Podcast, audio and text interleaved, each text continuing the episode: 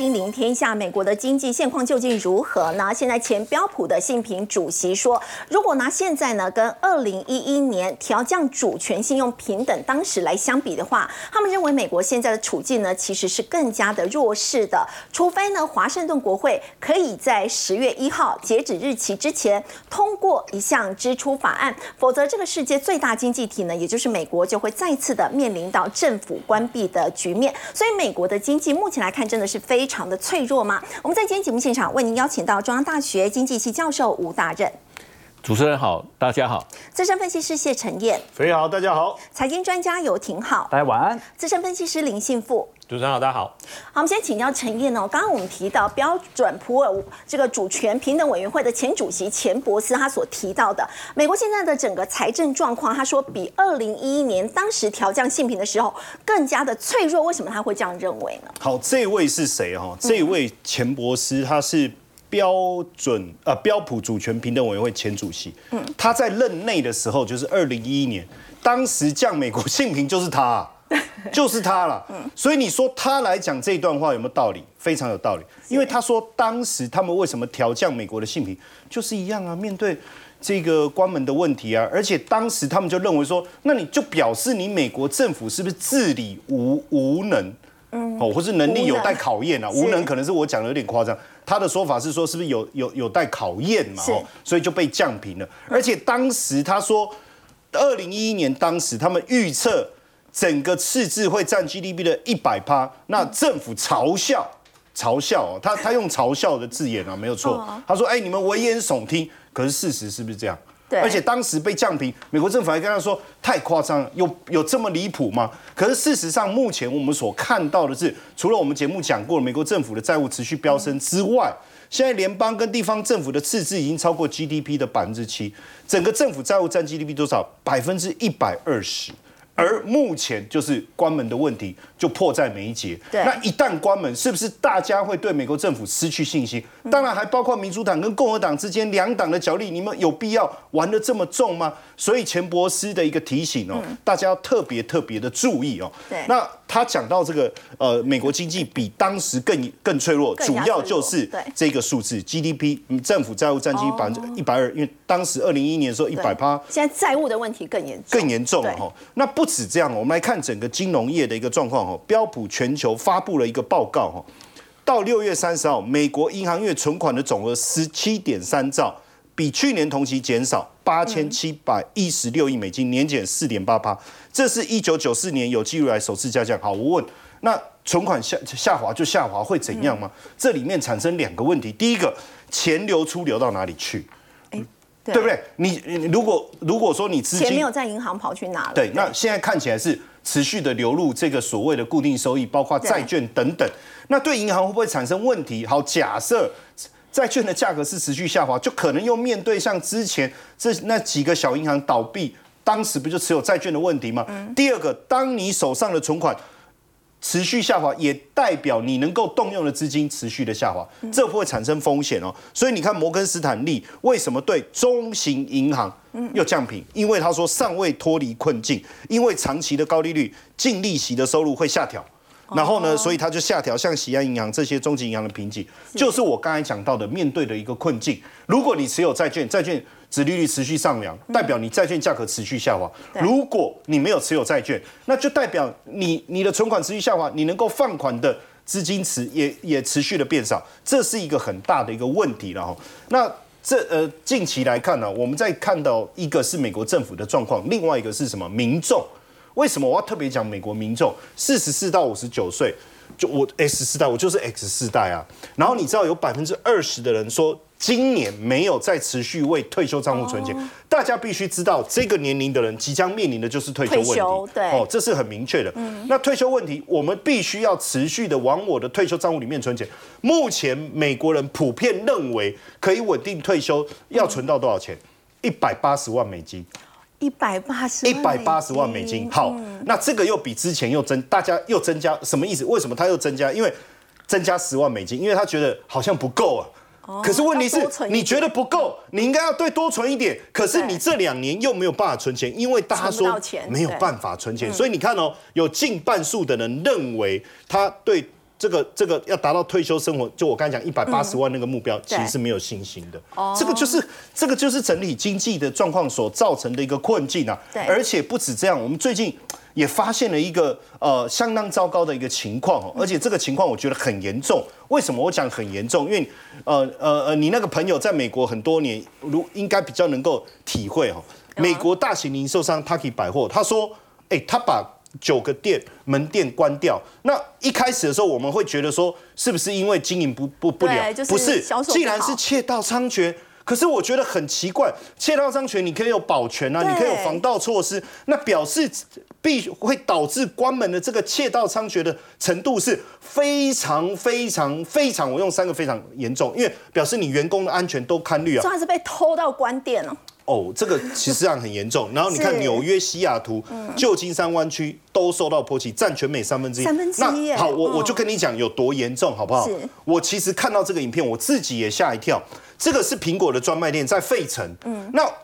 那个影片你会觉得说，哎，这电影场景不就这样子吗？对真的，一群人哦，二三十个年轻人都都戴就是帽 T 口罩，然后大家都穿一样黑色的，所以你完全没有办法指认说谁是谁。然后他们冲进去店里面以后，抱着手机、抱着笔电就跑了，就跑了，就这样子。像画面这个对样，子，就像画面这样，你看影片当嗯中，真的大家冲进去对，还有人在旁边。为什么会有这个影片？因为他们肆无忌惮，他们冲进去，呃拿那个手机、笔电冲出来，这个过程中非常的嚣张，所以大家都还可以拿手机在那里拍摄，在那里拍摄。你我如果你是。开店的人，你会不会害怕？真的我坦白讲，我觉得是很可怕。是当然后来已经逮捕了，美国警方迅速的逮捕哦，这个非常不容易。但是问题是，不止苹果，你看像这个 f l u c k 还有这个 Lululemon，Lululemon 哎，也遭也遭遇到问题。那他们去抢是抢瑜瑜伽裤吗？这个我比较不理解。那他们但问题是，他抢了手机也好，笔电也好也不能用啊。嗯，所以最后你知道吗？他们做了什么事情吗？抢完以后又把它丢掉。抢完又把它丢掉，所以造成大量的损失，因为它有防盗嘛，苹果的设备有防盗，但是你就可以理解美国目前不止政府债务高筑的问题是一个问题，银行的问题是一个问题。之外，包括民众因为收入的问题必须铤而走险去抢劫，也让这些零售市场遭受大大额的损失。其实美国企业现在还有面临一个挑战，就是如果他们有在中国大陆设点的话，对，因为基本上我们刚才讲到是在美国本土的现象哦，但过去其实呃中国大陆市场因为呃幅员非常的广大，然后呃这个我们叫市场的腹地，所以大家很想要去这个美国赚钱，呃中国赚钱，因为叫人口红利嘛。但是你看最近《华尔街日报》特别报道，在中国经营的美企，他认为经商的环境在恶化，有十大挑战。哦，有列出来在这哦，我刚才背半天，哈，包括美中关系紧张、个人讯息网络安全的规则，这个这个其实对美国人来讲很重要，因为他们非常在意个人的隐私的问题，还有出口管制，另外还有包括什么智慧财产权的问题，对。也就是说你的在智慧财产权专利啊是不被不被保护的，甚至比如说你想要申请一个许可许可证，它拖非常非常久，再来他们说政策的不透明，甚至。刚才讲这里讲到了经商的环境，里面有讲到一个经商的环境，就是我的对手是谁？是国企跟民企，但是实际上经这个竞争的条件是不对等的，嗯是不对等。所以你知道，在甚至他们觉得说，哦，资讯安全、网络安全这个部分之外，还包括他们自己人身的安全，嗯这个也是一个他们考虑的一个重点哦是。所以在这过去一年，已经有超过三分之一的美企哦。减少或暂停中国的投资比例是创新高，而且但你你呃，肥玉你想一下哦，在我们的认知里面，日本的企业应该跟中国想要做中国的生意是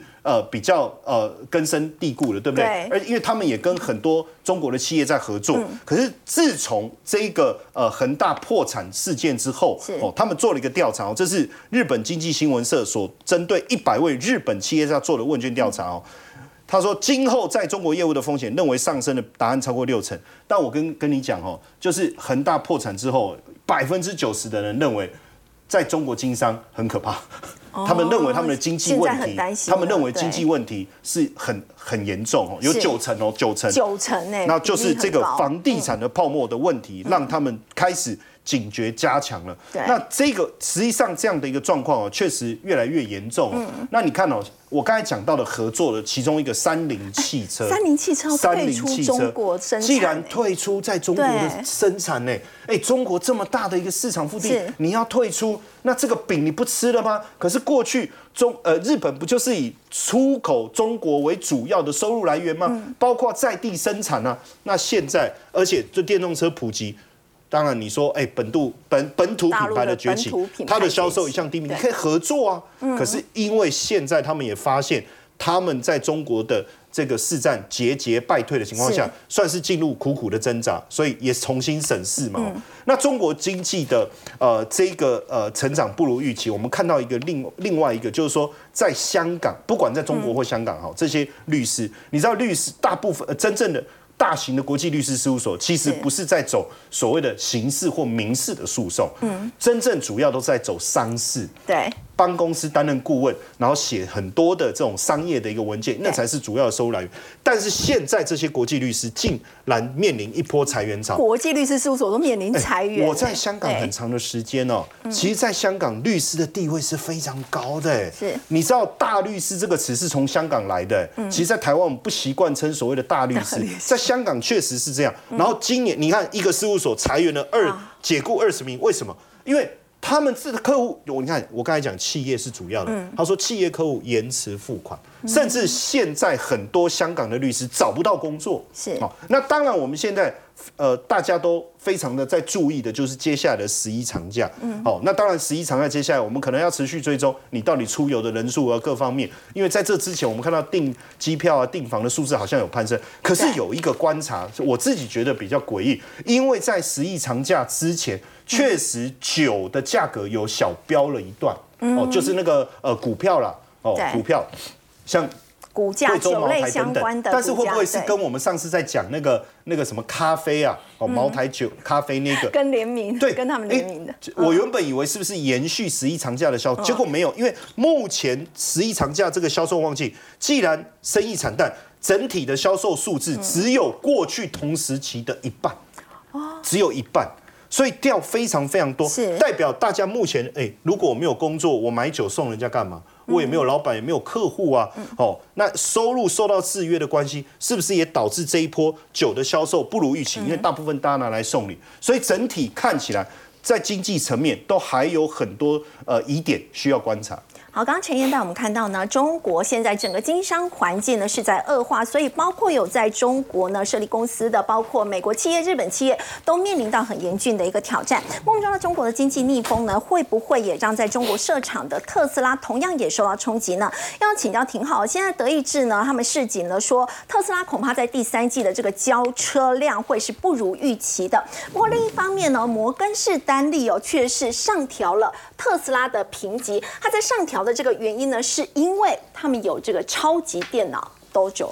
对啊，那很有趣啊！这特斯拉，它一下可以靠卖碳权啊，获取额外收益啊，一下接下来要做超级电脑，做自己的晶片多久哦。事实上，我们可以观察到，今年特斯拉的财报如果跟去年比较起来，嗯当然是不好，尤其是毛利率的显著下滑。去年毛利率大概有两成五，今年已经掉到一成九了。但是我们都很清楚哦，特斯拉今年的 EPS 和毛利率的下滑，完全是属于战略性调整。它本来就在降价，它在景气下行年的降价是为了在全球市占率有显著提升。那当景气回来的时候，比如说二零二四年景气回到上行格局，它很自然的就会调高它的车价，这个时候它的获利自然就能够回归。所以今年财报我认为是一个战略性策略。那事实上大家比较聚焦的是有没有更具有突破性的关键点，就是这也是超级电脑都久哦。我们都很清楚特斯拉，因为它现在的这个汽车等级啊，大概是 Level Three 到呃 Level Two 到 Level Three 左右啊，也就是说到目前为止哦，还是必须要实时的有。驾驶人坐在位置上，随时可能要待命这样子。没有办法是真的完全的自驾。对，但我们都很清楚，全球电动车车厂其实追的速度非常快啊对。你要说电池的研发等等相关技术，大家都在追啊。特斯拉真正的优势其实在于软体端，也就是相对超级电脑对于自由或者自动交通运输当中啊，能够自行应对。这个时候就需要一个比较超级电脑多久了。那它跟我们过去所提到的 Open AI 最大差别哦，Open AI 主要是供生成式。嗯那主要就是你有什么问题问他，他可以帮助你协寻相关的资料啊。但是超级电脑都久啊，它是极度去追求它的应答速度的。有时候我们讲说一个晶片它效能好不好，就要看它的应答速度。比如说在医疗晶片层面哦，可能呢你这个因为是远端医疗嘛，你可能切一个伤口哦，你必须要实时跟动，你不能说我切了过了五秒它才跟着切，那对于病人的风险很大。那驾车也是一样。多久的目的哦，就是让它的应答速度够快。当他意识到该右转的时候，你不要过了两秒才右转啊，要不然就撞上去了嘛。不过我们说到呢，大摩他其实看好的是因为不是因为他的电动车会卖得好，而是因为有了这个超级电脑。不过我们说到呢，为什么马斯克跟比尔盖茨，大家就说他们过去到底是有什么样的一个恩怨？他这样子推出一个超级电脑，是不是为了跟这个比尔盖茨要竞争一下？一个 Open AI 嘛，一个 Dojo AI。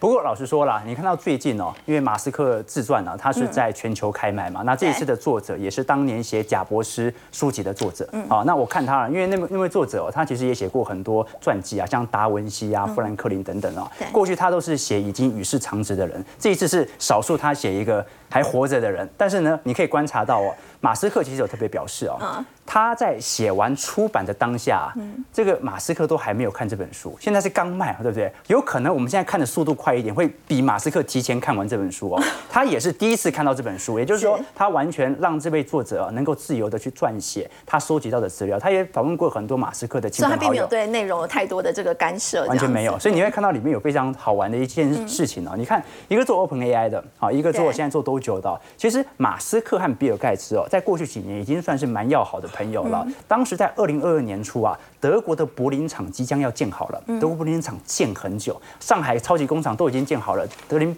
德国的柏林厂都还没有建完。当时他就邀请比尔盖茨说：“哎，我们终于建完了，我们往这个全球全球暖化或者说环境议题又更进了一步嘛。”比尔盖茨也很重视全球暖化的问题啊。哎，那我做电动车也是在因应全球的气候变迁嘛。他说：“哎，你来到我们的柏林厂，我们一起聊聊慈善和气候的变化。”好，但是你可以观察到啊。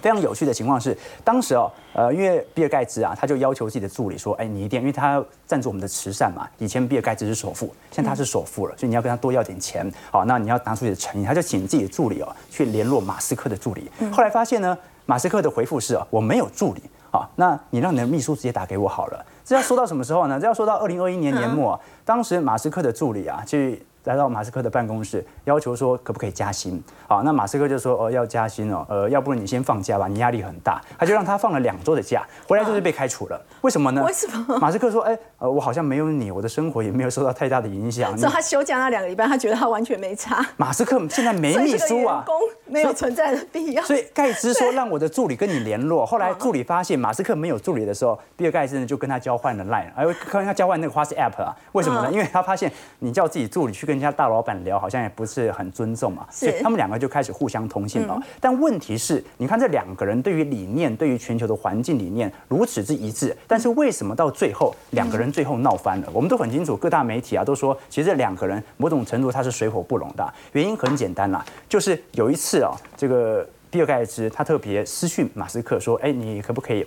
对我们的慈善基金呢，有一些计划，想跟你做一些简报这样子哦。但马斯克这个时候就爱回不回，像女朋友一样，突然爱回不回，他觉得很奇怪。他说：“你怎么不太回我呢？”他就问说：“你是不是还有五个亿的特斯拉的空仓？”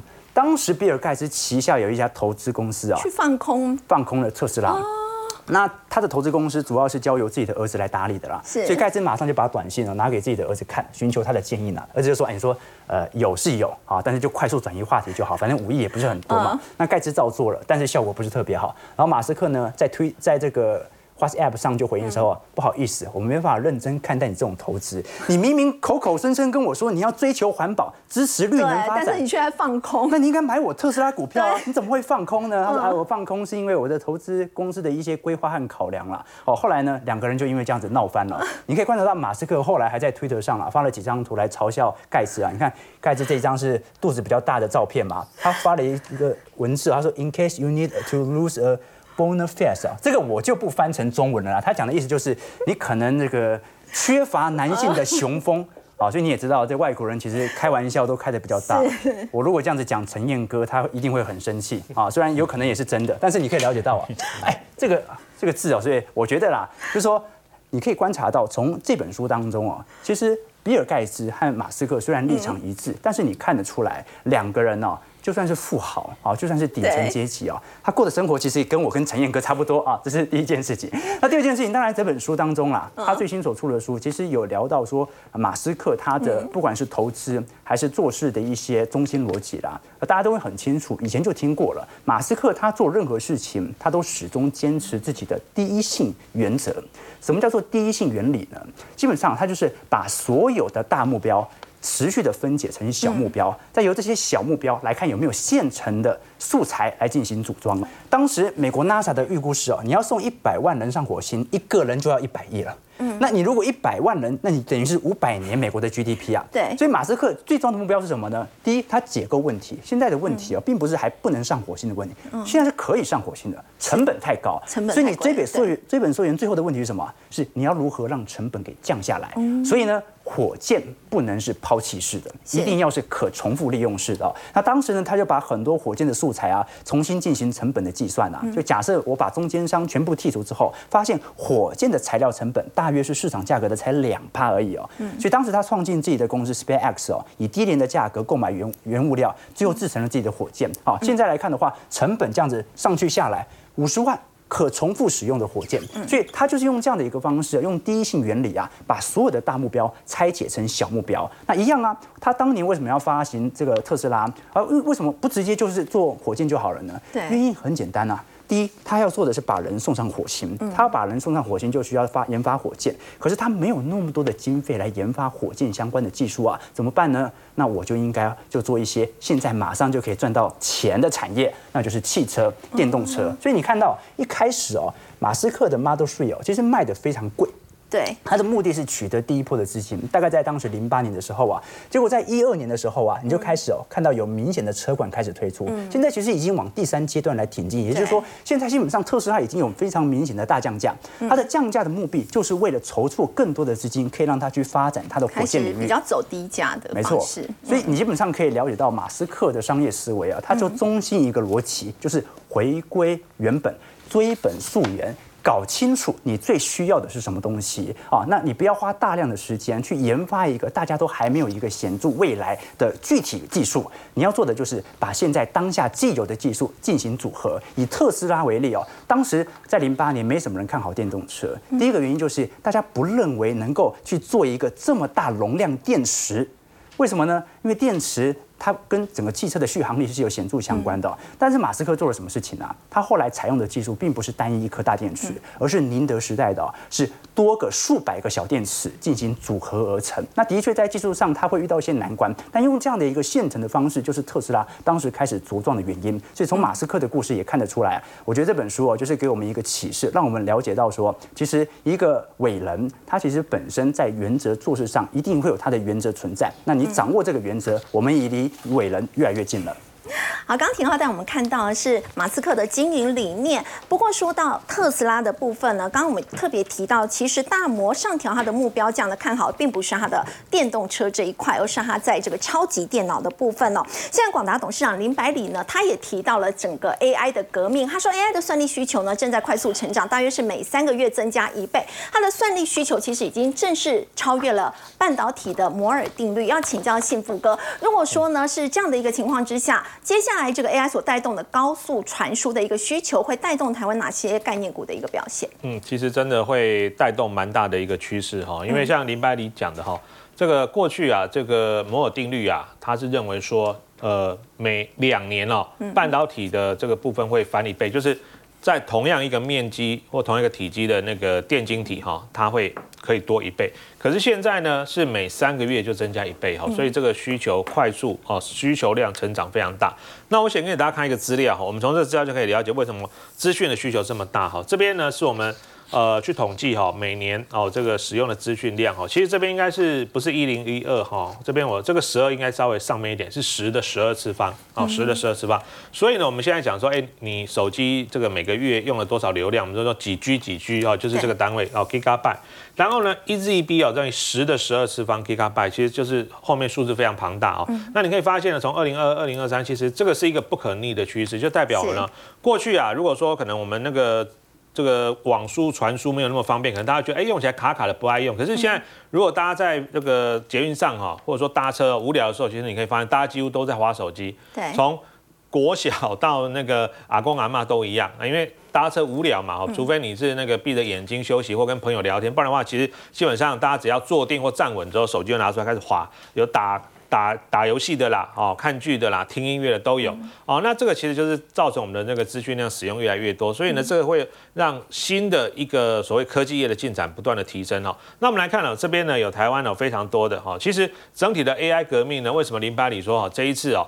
呃，台湾的厂商或台湾的科技业呢，它的机会非常大，因为我们以这个 AI 伺服器来说的话，大概有九成啊，哦，都是台湾的厂商去做代工。那里面呢，甚至有很多非常多的零组件也是台湾的厂商生产。那我们这边呢，就从上中下游哈，帮大家列举出一些比较具有代表性的厂商啊，比如说像最上游是晶圆代工哦，这个就是台积电制造。然后呢，封测这是日月光哦。那现在 IPC 制裁的部分，像创意啦、四七 KY 等等，都是今年的强势股。嗯。还有呢，现在因为 AI 伺服器它的呃，就是运算非常庞大哦，所以它能耗也多哦，所以呢，电源供应器的部分也需要加强哈。包宝科、台达电，还有散热，这也是今年的重点。还有 PCB 啦哦，金相天窄板哦，CCL 铜模基板哦，滑轨机壳，还有光通讯，还有包括像代工跟组装，我想这些呢都是一连串哈，对于台湾未来在发展 AI 的时候非常具有代表性的厂商。那我们今天呢，再跟大家稍微深入一点哦，来讲这个所谓的。光通讯这一块，好，那光通讯呢？其实简单来说了哈，因为我们过去哈，我们用的这个讯号是电的讯号，就是我们在传输的讯号。可是呢，现在随着资料量越来越庞大，要把电的讯号转成光的讯号来做传输。那这样子的话呢，有什么样子的好处？我就是说呢，它传输的速度更快，而且中间呢，讯号在传输的过程里面呢，它也比较不会呢造成讯号的递减。简单来说，有这几个好处。而且呢，现在啊。还有一个光通讯的最新的技术叫 CPU 哦，共封装的技术。那我想这个大家最近不管是在平面或很多的一些哦财经媒体的杂志上都有看到这个所谓 CPU 共封装的技术。简单来说，它就是把两个之前离比较远的晶片哦，现在把它距离拉近。让它在传输资料的过程里面呢，可以省掉更多不必要的耗损，还有呢，也可以节省哦这个能源的呃消耗。那所以这边它有三个优势，一个就是说它可以让网络交换机的晶片功耗哦可以降低三成，然后呢，每一单位的资料它的单价哈传输的这个单价可以降低四成，还有呢，伺服器的部分机架密度可以提升五十个 percent 哦，因为我们知道如果说你进到一个呃，伺服器中心，或者说大家看的伺服器，就是密密麻麻的很多柜子嘛，哦，很多柜子，然后后面呢，它其实都会有插上所谓的呃这个传输的哈一个所谓的传输器啊，那这里面呢，如果用供封装的技术，就可以让它的更好。不过呃，说到这个高速传输的需求的话，就是一定会用到这个光通讯嘛。其实光通讯的话，在这一波 AI 股比较震荡的时候，他们是相对也比较抗跌。呃，应该这么说哈，就是说呢，其实上一波 AI 五六七月在涨的时候，其实很多的。所谓的光通讯的概念股是没有涨到的哦，因为他们今年库存算调整的比较慢，所以呢，在上一波大涨的过程里面，只有少数一两档了哈，应该说就是只有华星光有涨到哦，从五十块这一波，应该说前一段时间最高涨到两百出头，那扣除掉这一档之外，其实大部分哦。在这个区块里面的股票哈，今年即便有涨啊，涨幅都不大，甚至有的因为在调整库存的关系，今年的跌幅啊还相对比较深哦。那我们这边就举两档个股为例子好了，一个第一个是华星光哈，我们刚刚前面讲今年呢，它是算是第一波有跟上 AI 的，因为它营收出来的速度比较快哈，从五十块左右一路最高呢涨到两百出头哦，两百出头，所以呢最近股价因为前一段时间 AI 有拉回嘛哦，所以它也跟着拉回，最近股价呢有稍微呢开始哦出现了止跌回稳的契机。嗯，那另外一档位。界比较低的哦，是这个四九七的重达 KY 哦，那他们都两这两家公司都是做光通讯模组的，其实技术能力都不错，只是说呢，重达 KY 它上半年客户的库存调整比较慢一点，不过呢，最近呢，它也开始底部都有出量，而且呢，底部也越垫越高，所以接下来有机会哦，在所谓光通讯模组的部分呢，也是可以搭上 AI 的商机哦。好，刚幸福哥带我们看到呢，这个 AI 带动了高速传输的需求，那么整个光通讯相关的概念股呢，也都因此受惠。那我们说到在科技业的一个部分，现在必须要留意到的还是美国的一个利率的问题。现在高盛的前 CEO 呢，他表示说，美国联准会呢，接下来可能没有必要再把利率维持在更高的水准更久的时间了。所以呢，他也提出了说，这个降息可能会比联准会一直向外界传达还要更快呢，就。会到来，我们要请教这个吴老师哦，为什么感觉这个说法好像跟市场原本看的比较不一样？大家认为说这个高利率应该还是会维持一段时间，而且大摩他们分析师也提到，明年会降息整整一个百分点。是，呃，我想哈，这个部分当然是跟那个诶，上个礼拜哈，美国联总会它的这个诶会议的这个结果哈，有点关系啦。嗯，好，那这次的会议呢，我想大部分的人都会把它解读成它是因式的停止升息。好，所以它虽然是停止升息，看起来对市场是好的，利率没有再继续往上调升，但是呢，它所释放出来的很多讯息是非常的鹰派。好，那最主要呢是，它也暗示哈，在今年呃年底之前，可能还会再升一次，好，而且幅度大概是一码。好，那那这个这个当然就是表示现在还不是升诶升息循环结束的时间点，好，可能要到诶今年的第四季，甚至拖到明年。好，那那在这种情况之下，当然利率就会比较诶，就是就是诶还会再继续上升。就是我认为美国哈，其实硬着陆的风险。诶，也不能完全排除，其实还是有可能的。嗯，好，那最主要是因为我们知道美国现在的经济情况哈，是诶，它的这个失业率哈相对还是比较低。那即使现在上升到三点八，好，那三三点八是因为那个诶劳动参与率的人也增加了，好，所以造成失业率有微幅的上升，但是就业的人口其实并没有。诶，大量的减少哦，所以现在看起来劳动市场的表现确实还是非常的强劲。嗯，好，那另外呢，在服务业的部分还是很热哦，因为美国解封之后，大家也愿意出门去消费。是，好，那所以说呢，不管是那个个人消费支出。好，还是呢？美国的零售销售的金额，其实现在都还是哦，还是维持在高档，特别是个人消费支出并没有下降哦。哦，就是美国已经升息到这样的情况，而且呢，那个通膨哦，严重的通膨跟那个诶利息的负担，没有影响到零售销售跟消费支出，几乎都没有影响影响到它的消费。那这个这个情况其实还是蛮特别的。好，那那所以说呢，个人消费支出，它虽然现在。好，哎，还继续在成长，但是它的成长速度已经放慢。好，那但是哈，那个在这这后面哈，其实还是有一些潜在的风险。那最重要的风险呢，就是所谓的债务的风险。好，因为当然消费，大家哦，那个想看到喜欢的东西就会去买，好，喜欢吃的东西就去吃。好，那但是呢？那个你口袋里面有没有钱？好，这是这是很诶很重要的事情嘛。那美国呢？看起来好，就是现在有很多家庭，好，它是它是借债好来进行消费。所以我们看好有一个数据啦，就是美国的家庭债务的规模哈，它在二零二一年第一季的时候，美国家庭债务哈，诶十七点多兆，不到十八兆美元。现在呢，已经来到超过二十兆美元。好，就今年的第二季的统计数字，它已经超过二十兆美元。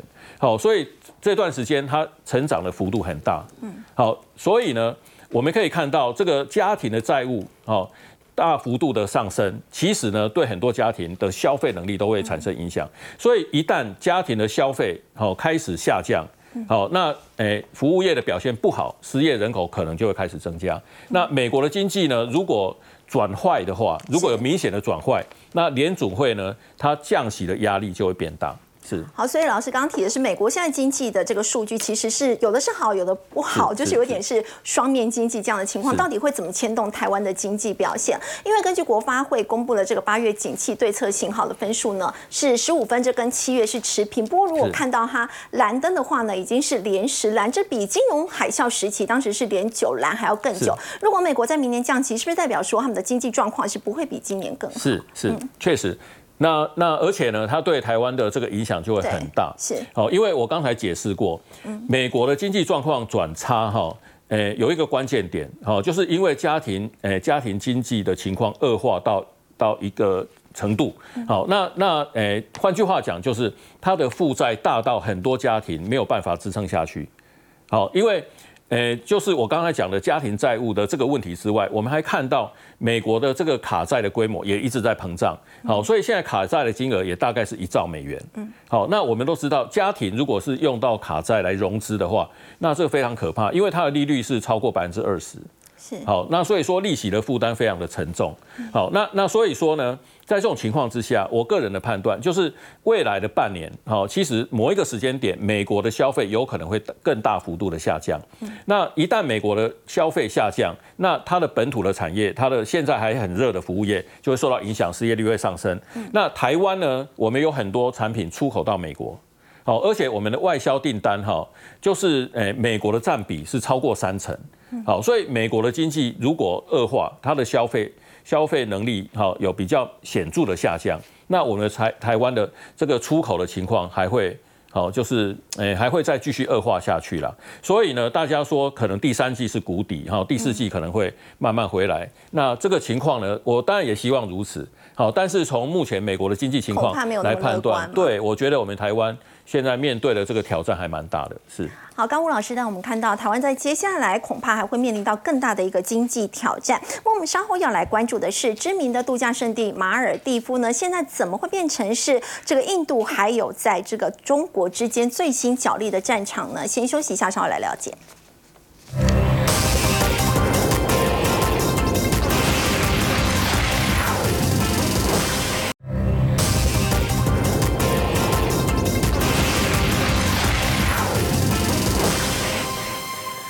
的度假胜地马尔蒂夫呢，它即将要举行这个总统大选了。陈燕，这次选举的结果，大家说很重要，它会变成中国的跟印度之间这个角力的新战场。马尔蒂夫到底为什么会这么重要呢？它的地理位置是有怎么样的一个重点？好。当然，这次呃马尔蒂夫的大选为什么会成为中印之间角力的战场哦？等于算是中印角力的延伸哦。是。而且未来的结果会影响到整个到底哪一个亚洲大国主控整个印度洋哦。嗯。当然，因为过去我有对马尔蒂夫有研究过哈，因为。呃，我太太一直想要去那边度假，但我一直跟她说，你看那么小，找都找不到，为什么要去呢？所以当我们讲到马尔蒂夫的时候，大家普遍对它的印象大概就是一个旅游胜地，对，哦，甚至很多新婚夫妻喜欢到那边度蜜月。但是我们从整个地理位置来看，我帮各位先剖析一下哦，你注意看，这里是印度，好，那印度在这个地方有控制了几个港口，你有没有发现？哦，在这里有控制的几个港口哈，我们再消掉一下。那所以假设现在美美印度也往美国靠拢，对，那美印之间他们不是来一个印太战略吗？嗯，那就面向印度洋这个角度来讲，对印度来说，我这里我已经控制了，但是我真正往外看，真正一出来，如果未来我要跟这里还有一个美军的，你看到美国的这个呃军事基地，对不对？嗯，我要串联起来，马尔蒂夫是不是最重要？你注意看，我一出来，我面向印度洋，而且跟美国之间做军事的一个串联，这里是不是非常的重要？变成一个是战略要地，非常重要的战略要地。那那对对中国来讲呢？你看哦，在这几个地方哦，这也是中国，这也是中国控制的哦，包括这这，你注意看，好几个，对不对？嗯。可是实际上对中国来讲，我们看这里阿曼啊这些就中东嘛，这是不是能源需？对中国来讲，它就是一个能源的需求大国，所以能源运输的一个路线路径，我们这样走一下。哦，所以它为什么要控制我刚才点的这几个地方？对，很明显嘛，它要确保它的能源的一个运输能够安全嘛。是马六甲海峡嘛，直接就串联过去了。是，请问一下，如果它能够跟马尔蒂夫建立非常友好的关系，嗯，请问一下。它这里的布局是不是非常完整？是，所以对两国来讲都有他去争夺马尔蒂夫的一个必要性。那为什么说这一次选举很重要？好，原因是因为这一次现任总统索利是支持谁？支持印度，他跟印度的互动非常非常好。那可是这啊，反对党的穆伊祖，他是跟中国之间，他当然大家都有他背后支持的力量的来源了嘛，吼。是。当然在这当中有一个比较麻烦的是索利，为什么？过去他一直讲印度优先，嗯，然后呢，他接受了印度送的直升机跟飞机，这个也没有什么问题，因为印度送直升机跟飞机就是希望来做一些搜索救援任务嘛。因为过去大家也知道马尔蒂夫曾经出现过一些这个灾害的问题，对不对？好，那在这个情况下也 OK，可是问题是你送了飞机就 OK 了，没有人要你顺便连军人一起送过来吧？他既然还派了七十五名印度军人，就派驻在哪里？派驻在马尔蒂夫操作跟维护，讲是讲维护这些飞机。是，可是对反对派来讲，会不会觉得说你是不是派间谍？你是在监督我们的？甚至是不是因为这样，你的军事势力就进入到印度里面？所以他们就发起了印度离开叫印第安奥的这样的一个运动。那当然对对支持中国来讲，前总统亚门执政的时候。说实在，马尔蒂夫跟中国关系就很好。你知道当时二零一八年，马尔蒂夫需要资金，他找印度跟西方国家来借钱，可是当时他们说违反人权的理由，不愿意给他贷款。谁在这个时候最急难的时候伸出了那只手，递出了橄榄枝，就是中国贷款给他们，而且帮他们盖了一个这个这个的连接的这个桥梁，桥梁能够连上机场。请问一下，那到底？谁谁比较支持马尔蒂？所以现在这个真的确实要特别关注哦，因为未来谁哪一个亚洲大国掌握了马尔蒂夫我认为就掌握了印度洋，就掌握哦印度洋非常非常重要对。当然，我觉得中印之间的角力，还包括最近的 iPhone 十五，我觉嗯得 iPhone 十五是躺着也中枪了。为什么？因为现在 iPhone 十五有印度制造的，那有中国民众哦，我特别讲一下，等一下要讲的这一段都不是不是本节目的立场，也不是我的立场哦，是因中国的网友自己讲的哦，说什么这个手机怎么样哦，然后有什么味道等等哦。但是我觉得这个都是一种歧视的一个字眼，所以你就会发现说中印之间的角力不断的延伸。当然，我们继续往下看哦，还包含了呃，我们从过去我们在讲拉拢要拉拢一些大国，土地很大，现在变成是人口很多现在变岛屿争夺战。你看拜登啊，他他这个这个叫做南太南太平洋岛国的建交，为什么？他说有助于维持印太地区。所以，我们从刚才讲到这里，我们就一直在谈的就是整个印太战略，整个印太战略。那我所以你看哦，他这个库克群岛跟纽埃在哪里？在这。库克群岛跟纽埃，其实我们的战略好像看起来也是对的，因为我们也跟很多的岛最近，跟这两个很小的岛国对建交，而且有嗯多小，就是全全这个纽埃是全世界面积最小的国家，再加上库克的嗯。群岛的人口对能蛮狼。两万人，我刚才一直在想举例我们哪一个县市，后来我实在是没办法举例，因为我我两个国家加起来才两万人，不到两万，不到但是你不要看哦，就它一样是一个国家啊，对。它一样是一个国家，所以这样的一个关系的建立，嗯。现在对美国来讲，对中国来讲，其实大家都要想办法拉拢各方的势力，甚至就战略的角度的意义来看，嗯岛国的战略地位也非常非常的重要。好，我们先休息一下，稍后来关注的是呢，现在各大科技厂呢都在进军 AI，不过他们各自的目的到底是什么呢？先休息一下，稍后来了解。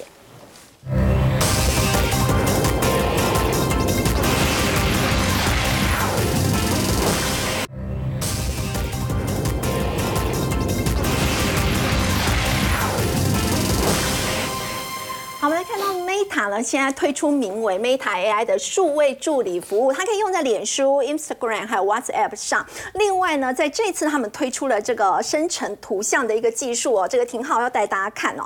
透过文字的描述呢，他们就会有全新的贴图，哎，人人都在 AI 啊。对你看到这一次 Open AI，它主打的是生成生成式 AI，它主要是帮你进行资料的收集。那么特斯拉也在。推行自己的 AI 系统啊，它主要是在自驾领域哦。那当然，脸书 Meta 的部分哦，它就是属于数位助理的部分了。那基本上这个数位助理的部分呢、我们先讲它的终端目标好了。它的终端目标哦，就是要让你整体一整天的生活习性都能够借由数位助理 AI 来帮助你啊、呃可以了解说自己的生活发生什么事情。比如说、哦，举一个简单的例子哦，等于是说你开放你的隐私权，让你的手机可以随时听到你在讲什么。好，这样子过了一整天以后，比如说你晚上睡前，好，帮我总结一下我今天做了哪些事情，他会告诉你，你一早先去打了高尔夫球，早上工作了三个小时，好，中午偷偷出去约会一下，下午回来录通稿，把整件事情梳理好之后啊，用你。隐私权的一个退让，让他可以更加的了解你的生活习性，这个就是我们观察到的数位助理 AI 哦。那基本上在这个数位助理 AI 当中啊，它当然会结合其他的 AI，所以我们讲说 AI 它是一个发展的趋势，它并不是说单一一家独大，甚至它可以结合微软的病，你可以一边有助理 AI，一边可以帮你搜寻相关的生成式资料啊。那最重要的事情是什么？就是说不同的助理，他必须要了解你的属性为何。有时候你需要的助理啊，是帮你处理一些私人事情；有些时候呢，你需要帮他，呃，他帮你处理的是属于一些专业性的财经术语啊。这个时候，如果你都是同一个助理的话，他有时候会无法具体的分辨你的需求，因为他会自我精进嘛。所以呢，这一次我们可以看到，脸书所推出的大型自然语言模型当中啊，它做的是什么？不同助理。哦，有专门啊帮助你分析你一整天生活水平的，或者说健康程度的，有帮助你在进行专业问答的，有帮助你在做各式各样你的领域生活周遭会发生的事情哦。那当然呢、这一次脸书也推出它的这个自动的生成式图像技术，它跟这个 OpenAI 就有一点像啦，主要就是你输入相关的文字和数据啊，它可以自动的帮你跑出相关的图片。那我个人会觉得啊，这一次最大的要点啊，应该是脸书最新所推出的雷朋眼镜。我们都很清楚这个苹果的 Vision Pro 哦，啊它。基本上是明年才开卖，但是脸书很赶呐、它赶在这个月就要开卖了，啊，而且售价也非常非常之便宜哦。那我们都很清楚，这一次脸书其实一开始是推出自己的沉浸式体验的，这一次它是特别结合了直播功能，可以随时保持连线和捕捉眼前的画面哦。不过现在市场上第一个疑问呢，就是是否有法规上的疑虑啊？你想想看，你戴个眼镜。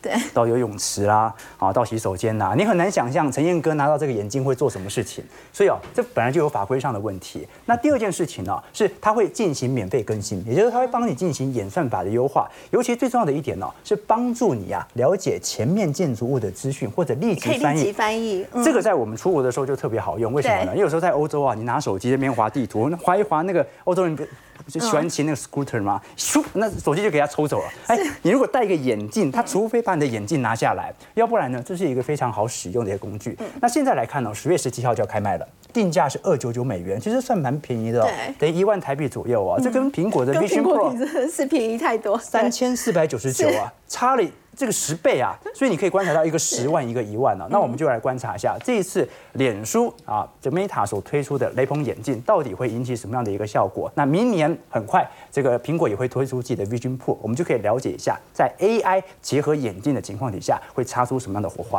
好，不过我们说到价格，稍后来关注第二的报价是还没有止跌吗？美光最新的财报呢，这个亏损的幅度是超乎预期的，所以接下来会怎么牵动台湾记忆体相关个股的表现呢？先休息一下，稍后回来。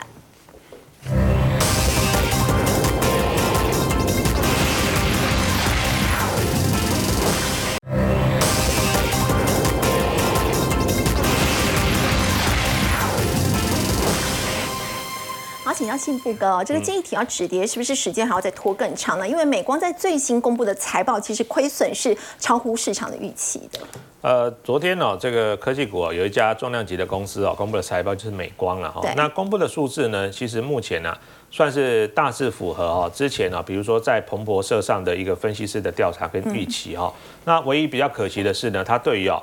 二零二四年第一季的财测哈是比较低的哦，那也因为这样的原因呢，它的盘后呢股价大概跌了四个 percent 哦，所以呢，目前市场普遍的看法就是说呢，当然了，记忆体呢，它还是会搭搭着所谓的消费型电子的复苏了，甚至包括像 AI 的成长哦，一起来去往上去做产业的翻扬。不过呢，大家现在的认认同就是说，既然美光这么讲的话，可能这个时间点啊会稍微往后延哦，往后延。所以呢，现在哈、对于市场的看法是复苏哦是不变的哈、可是呢，力道跟时间呢会稍微比较晚一点。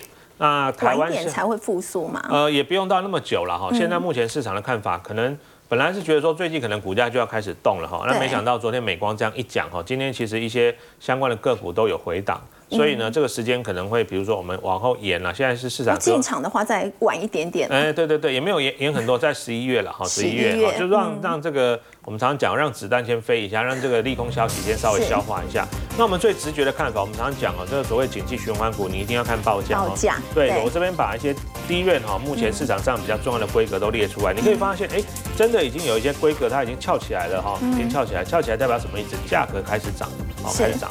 那这边呢，还有包括像是南亚的 K 线，其实本来之前都走得好好的，你画一条上升趋势线都有守住，就今天一个跳空往下杀哈，跌的比较重。但是呢，另外一个哈，在 Netflix 哈，它的一个大涨就是群联的部分，今天虽然也有跌，但是相对来说是呃没有。